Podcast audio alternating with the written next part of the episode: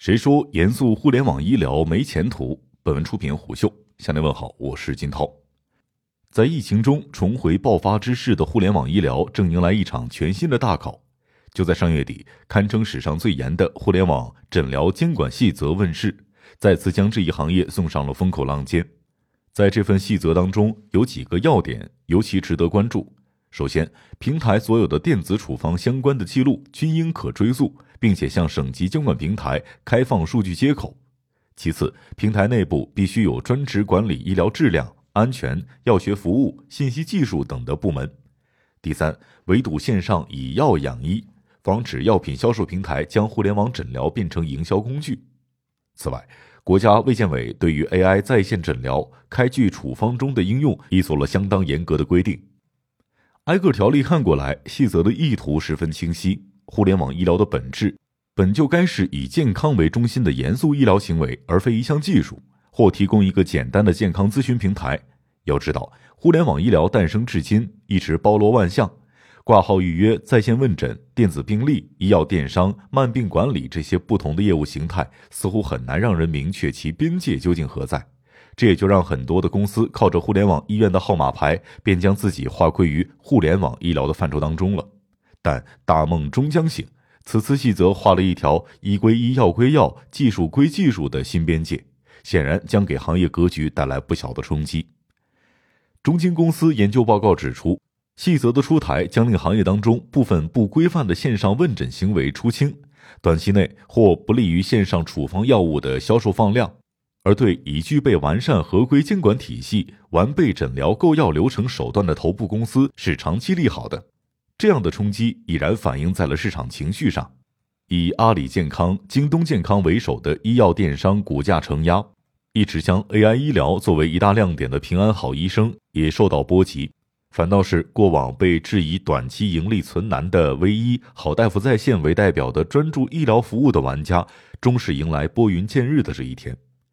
回顾互联网医疗行业的发展，我们不难发现，二零一四年是一个极为关键的节点。彼时，互联网医疗阵地正在从 PC 转向日渐普及的智能手机，医学知识科普、线上挂号预约、医药电商、在线问诊等业务也由此拥有了与用户连接更为便捷的入口。模式同质化之下，各家互联网医疗企业开始了一场蔚为壮观的流量攫取之战，不亚于拼多多、瑞幸发迹之际所为。然而，这样的流量生意并不能倒逼公立医院和医生做出改变。毕竟，医院越大型越不缺流量，这意味着这些商家对顾客的业务很难对导致国人看病难、看病贵的根本问题——供需倒挂起到什么作用。而二零一五年爆发的一场百糖大战，个个想用一个 APP 来监测患者血糖情况、提醒监督用药等方式来做互联网糖尿病管理的企业陆续倒下，似乎成为了互联网医疗商业模式无法落地的例证。雪上加霜的是，二零一五年七月，国务院办公厅发布的关于推进“互联网加”行动的指导意见指出，互联网医疗的作用仅仅被看作是为医疗机构建设信息数据网络，然后围绕诊疗提供边缘服务。此令一出，几乎等于让一帮乐于刷经济、抢人头的 ADC 和打野去给医院和医生打辅助了。本就令人看不清的互联网医疗盈利模式，愈发变得迷雾重重。泡沫破碎的当下，幸存者忙于寻找不同的出路。有人认为，互联网医疗想发展，就要远离公立医疗体系。但彼时已经创办微医五年的廖杰远并不认同。为了解决供需倒挂，必须切入医疗系统的核心。也正因如此，一片撤退声中，微医反倒悄悄向前迈出了一步。二零一五年十二月，唯一创办的乌镇互联网医院正式落地，这是国内第一家互联网医院。通过与实体医院结合，开展线上复诊、远程会诊等业务，支持医生互联网医院多点执业、电子处方。这样的形式也在后来被视作更可能打破时空限制，将医疗资源与患者需求直接匹配起来的互联网医疗新路径。到现在，已经成为了各大互联网医疗平台乃至公立医院开展互联网诊疗服务的基本载体。再加上对医药险闭环的探索，以及各地政府监管平台的打通，唯一在乌镇的这一次试验，给其后的互联网医疗玩家趟平了路子。而这显然与医药电商、轻问诊完全不同，是一条通往线上线下医疗同质化的路。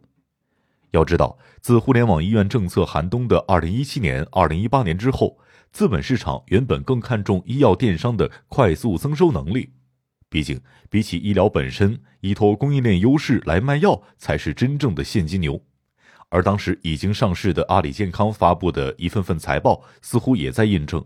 把卖药挪到线上，才是互联网医疗玩家能够做的真正的好生意。其近年的医药电商业务营收几乎均占比达百分之九十九，将 AI 作为亮点的提供健康咨询以及轻问诊服务的代表平安好医生也颇受资本的欢迎，彼时也跻身千亿市值行列。然而，细则的诞生无疑是让互联网医疗的价值导向愈发趋近于传统医疗，同样摒弃以药养医，同样强调以医为中心。唯一更早便意识到了这一点。互联网医疗显然不能脱离医疗系统自身的复杂性，因此，唯一选择了一条在当时看起来有点非主流的道路，往下走，往基层走，基于互联网医院探索互联网医联体模式，逐步打造一套数字化的健康管护组织。毕竟，农村及偏远地区的医疗资源匮乏是有目共睹的，若要做到真正以健康为中心，这显然是必须攻克的难题之一。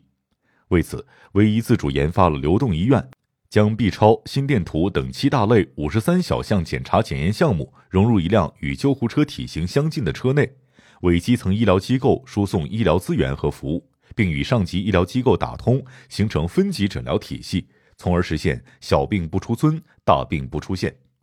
在山东泰安，唯一结合流动医院与互联网医院的优势，向上连接大医院，向下连接基层医疗机构，形成了慢病管理防诊治。管建的全生命周期管理闭环，并通过数字化、规范化的全流程管理，强化了医保监管和控费。到二零二零年，当地慢病患者人均就诊时间从两三个小时下降到了三十分钟。根据唯一招股书，当地单次处方金额与二零一九年相比，亦降低了百分之十二点七。这当然也意味着节约了当地慢病医保基金的开销。这样下乡的累活并不风光。但坚持到现在的唯一已经开始看到基础建设所带来的甜头。一方面，目前唯一已经完成了三十一家互联网医院的建设，从数量和服务量来看均为全国第一。在互联网医院资质申请到审批至少需要一年的前提下，这无疑是唯一发展的坚实根基和壁垒。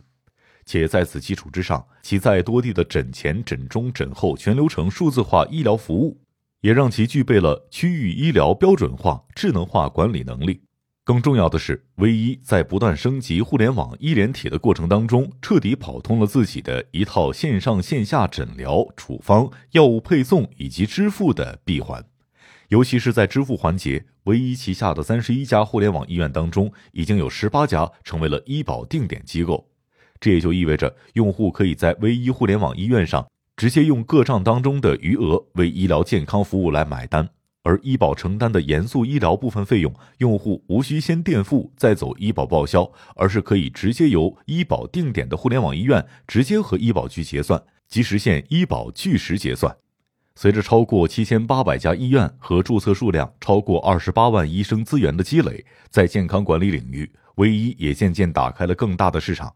其招股书显示，截至二零二零年年底。唯一已为超过十四点五万名数字慢病管理服务会员提供服务，且去年每个会员的数字慢病管理服务需求平均超过六次。值得一提的是，唯一还在用户运营方面积累了丰富的经验。随着用户的积累，其为用户构建了维度更多的数字健康画像，使其具备为用户提供定制化产品和服务的能力。由此可见。唯一的数字医疗非主流之路，的确让医疗服务的可及性、有效性和经济性得以真正提升。也正因如此，曾因商业模式备受质疑的唯一，反倒能够享受这波监管所带来的政策红利。传统线下医疗零售企业的市销率在二到三倍，头部医药电商的市销率达到五到七倍左右。而拉远到大洋彼岸，美国规模最大、历史最久的 Teladoc 身上，我们不难发现。这家更关注于医疗本身的途径、成本、质量问题的公司，市销率高达二十一倍。换言之，国内的严肃互联网医疗企业亦可能具备同样的潜力。一个佐证是，唯一二零一八年至二零二零年的年复合增长率为百分之一百六十八，高于 Teladoc 的百分之六十一点八。具体来看，唯一目前是三十一个区域互联网医院当中，已经有三 D 营收达到了三级医院规模。要知道，唯一的慢病管理服务及流动医院背后使用的均是同一套数字化服务平台，在新发优势之下。其区域互联网医联体的复制、慢病管理服务等业务将不断扩张，而这样的扩张显然将其医疗健康数字资产的规模与质量得到进一步提升。这种扩张已经有了迹象。根据健康时报的报道，作为数字医疗服务整个地级市慢病管理的成功经验，唯一的慢病医联体正在以医保统筹区为单元，在山东全省推广落地。同时，这样的业务扩张并未加重唯一的营销和研发负担，在毛利率水平稳定的情况之下，唯一的净亏损得以逐渐收窄，足见其商业模式已经跑通。更重要的是，这还并非唯一的全部想象空间。基于互联网医联体，我们可以看到，作为软硬件一体的产品和服务具有高毛利的性质，日后扩大落地地区，亦可为唯一贡献营收和利润。同时，定制化的补充医疗保险作为医保的补充，可以为用户解决部分个人负担费用，在平台上铺开销售之后的利润也将十分的可观。